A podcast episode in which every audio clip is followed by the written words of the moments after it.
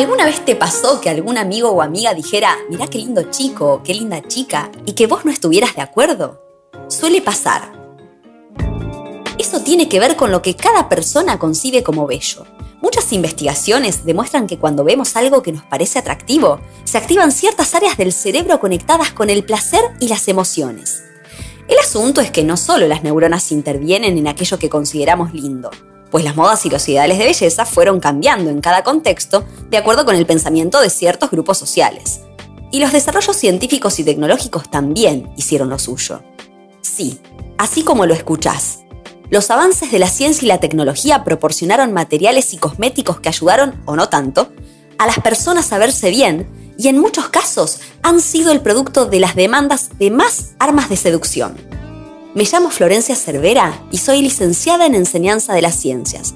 Doy clases de ciencias naturales, físico-química y química, y también soy autora de varios libros de divulgación científica. Uno de ellos es el que te quiero presentar hoy. La belleza tiene su ciencia. Te invito a subirte a la máquina del tiempo. Comienza un recorrido por lo que podrían ser avisos clasificados en busca de un amor o de algún artilugio de seducción según los ideales de belleza predominantes en cada época. Eso sí, no vale detener la máquina y quedarse en el periodo en el que seas más deseable que un bombón.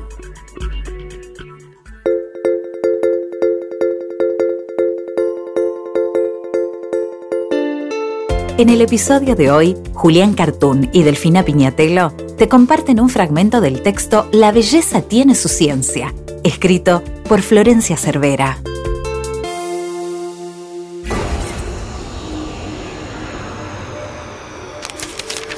Clasificado número 1. Rebeldes eran los de antes. Busco un amor prehistórico que se tatúe para mí con extractos de raíces, las flores y los frutos que recolecté y no tenga miedo de ponerse los aros expansores que le regalé. Si acepta los de tronco o hueso, mejor. Quiero que con orgullo sacuda sus plumas y pieles en los rituales y que en lo posible presuma sus kilitos de más para que todos sepan que es fértil y saludable en estas épocas de escasez. Respuesta. Consideres afortunado. Estoy casi segura de que soy su amor ideal. No exagero. Encajo de manera exacta en el perfil de mujer que desea a su lado. Mi belleza se compara con la de Venus de Willendorf. Clasificado número 2. Coquetaki y en el más allá. Busco una egipcia delgada, de cintura estrecha y caderas anchas, que tengan claro que la belleza es sinónimo de perfección. Prometo que nunca le faltarán maquillajes, cremas, ceras depilatorias y perfumes para que luzca como una diosa en este mundo y en el otro. Respuesta. Si acepta construir una pirámide en la que pueda reposar cuando termine mi vida terrenal y garantiza que allí no faltará un kit con col para delinear mis ojos y escarabajos rojos triturados para pintar mis labios, podríamos compartir una tarde frente al Nilo y decidir si somos el uno para el otro. ¿Estaría dispuesto a hacer el sacrificio en mi honor? Clasificado número 3. Proporción ante todo. Busco una mujer griega o romana que sea proporcionada, simétrica, delgada y de piel impecable, que use cosméticos y en lo posible se parezca a la diosa del amor. En caso de semejanza con la de la estatua, contactarse a la brevedad. Respuesta. Estimado caballero, después de leer su aviso me di cuenta de que cumplo con sus requisitos. Pero no cante victoria. Para que el interés sea recíproco, usted debe de tener un cuerpo atlético y musculoso cuyas proporciones coincidan con el número de oro. Es más, se ganará mi corazón si puede demostrarme su amor consiguiendo para mí una peluca preparada con cabello de una esclava nórdica, pues no veo la hora de ser rubia como ellas. En su defecto, podría aceptar como obsequio tinturas con base de manzanilla y jena, o un poco de polvo de oro para mi cabello. Espero su respuesta.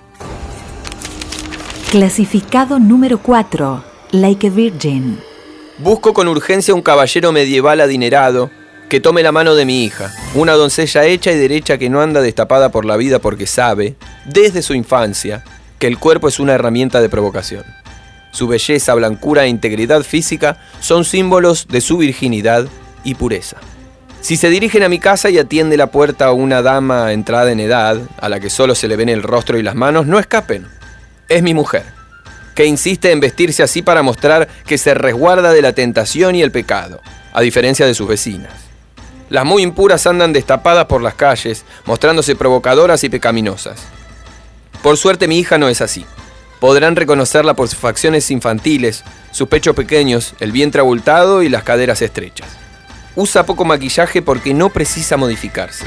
Es perfecta tal cual es, como toda obra de Dios. Respuesta.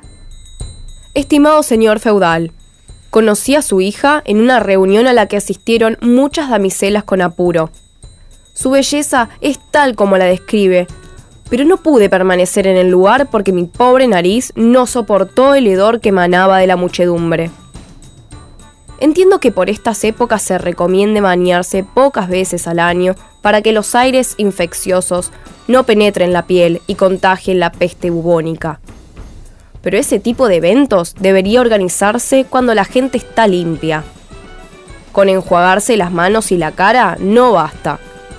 Si desea que me ponga en contacto con su hermosa doncella en la próxima reunión, le sugiero que pida al organizador que contrate más abanicadores para que el aire circule mejor o que el requisito para ingresar sea que los invitados se bañen en los perfumes intensos, que son el último grito de la moda. Clasificado número 5. Cuidado con el miriñaque. Quizás este no sea el mejor lugar para decirlo, pero ando en busca de un vestido con corsé flexible. A pesar de que los modelos rígidos están de moda en esta primera mitad del siglo XIX, decidí deshacerme del mío, porque de tanto ajustarlo terminé sofocada y con un par de costillas rotas. Tampoco me vendría mal un miriñaque pequeño para mis faldas. Hasta hace poco tuve uno parecido a una jaula que daba gran volumen, pero decidí descartarlo porque me dificultaba pasar por las puertas, secretear con mis amigas y correr al baño en caso de apuro. Si alguien tiene un vestido nuevo o uno usado en buenas condiciones para vender, le agradecería que se contactase conmigo. Respuesta. Señorita, hace poco me enteré de unas cuantas desgracias que ocurrieron como consecuencia del uso de vestidos incontrolables por la amplitud de su miriñaque. Me contaron que a las dos hermanas del escritor Oscar Wilde se les incendiaron los vestidos por acercarse mucho a una estufa. Y que la archiduquesa de Austria murió también por el mismo motivo, preocupada porque su padre no la viera fumando. La joven escondió el cigarrillo tras su falda, lo que provocó el incendio. Por si fuera poco, también escuché que los miriñaques retrasaron la evacuación de una iglesia en llamas en Santiago de Chile y murieron más de 2.000 personas, que en su mayoría eran mujeres y niños. Por los motivos anteriores, le sugiero que reflexione acerca de su pedido y que opte por un vestuario más cómodo y menos voluminoso. Clasificado número 6. ¿No hay ojeras para mí? Soy una romántica pálida y ojerosa y busco de manera incansable un amor que me saque del estado de nostalgia y melancolía en el que estoy sumergida. Una vecina resentida anda diciendo por el barrio que me hago la enferma para que me vean más atractiva y que ningún hombre honorable querrá tenerme a su lado para toda la vida por ser una simuladora. Si han oído sus comentarios, no le crean. Estoy segura de que me difama porque no es pálida por naturaleza como yo. Mi madre una vez la vio pintarse ojeras con maquillaje azul, ponerse polvo blanco en el rostro y tomar un vaso de vinagre para andar por las calles con cara de sufrida. Sus penas no son reales. Las mías sí, ¿Quién podrá salvarme? Respuesta. Estimada señorita, soy un poeta enamorado que sabe que la fragilidad del cuerpo y la palidez son sinónimos de belleza. Me ofrezco a brindarle el cariño que necesita. Clasificado número 7. El regreso de los clásicos. Busco un burgués renacentista con mente abierta, capaz de apreciar la humanidad como única especie pensante, que entienda la naturaleza a través de la razón que aprecie las obras de los artistas italianos, que haga culto de su cuerpo simétrico y proporcionado, y que no se avergüence de mostrar su desnudez o destacar su masculinidad con calzas que resalten sus atributos. En cuanto a mí, prometo no decepcionarlo. Tengo un parecido con la rubia, voluptuosa y angelical que retrató Botticelli. Respuesta número uno. Soy un humilde artista de Florencia que sueña con ser contratado por familias ricas, como los Medici, para retratar a sus miembros o hermosear la ciudad, como lo hicieron Donatello, Leonardo da Vinci, Miguel Ángel y Rafael. Si me da una oportunidad prometo que no la obligaré a usar corset de hierro ni objetos por el estilo. Aunque la reina de Francia, Catalina de Medici, afirme que una cintura gruesa es una falta de educación, prefiero que esté cómoda y no apretujada para parecer una avispa. Sé que muchos ricachones asocian la cintura estrecha con la virginidad y la pureza del cuerpo y alma, y conozco unas cuantas encorsetadas que de puras no tienen nada. Por eso confío en que su cintura se mantenga así por no haber caído en el pecado. Respuesta número 2. Estimada señorita italiana, en caso de que no encuentre al atleta proporcionado de sus sueños, le dejo un truco que aumentará sus posibilidades de conseguir un candidato que le dé un buen pasar por más viejo y feo que sea. Cuando esté cerca de él, póngase unas gotitas de jugo de belladona en sus ojos para que sus pupilas se dilaten y su mirada brille. Según lo que me contó una vecina, dicha dilatación se produce de manera natural ante la excitación sexual. Como hay estudios que revelan que el cerebro es capaz de decodificar este mensaje oculto al fijar la mirada en alguien que nos ve atractivos, logrará captar la atención del caballero fácilmente y tal vez se le acerque con rapidez. Si decide seguir mi consejo y poner en práctica el truco, espero que me cuente sus resultados.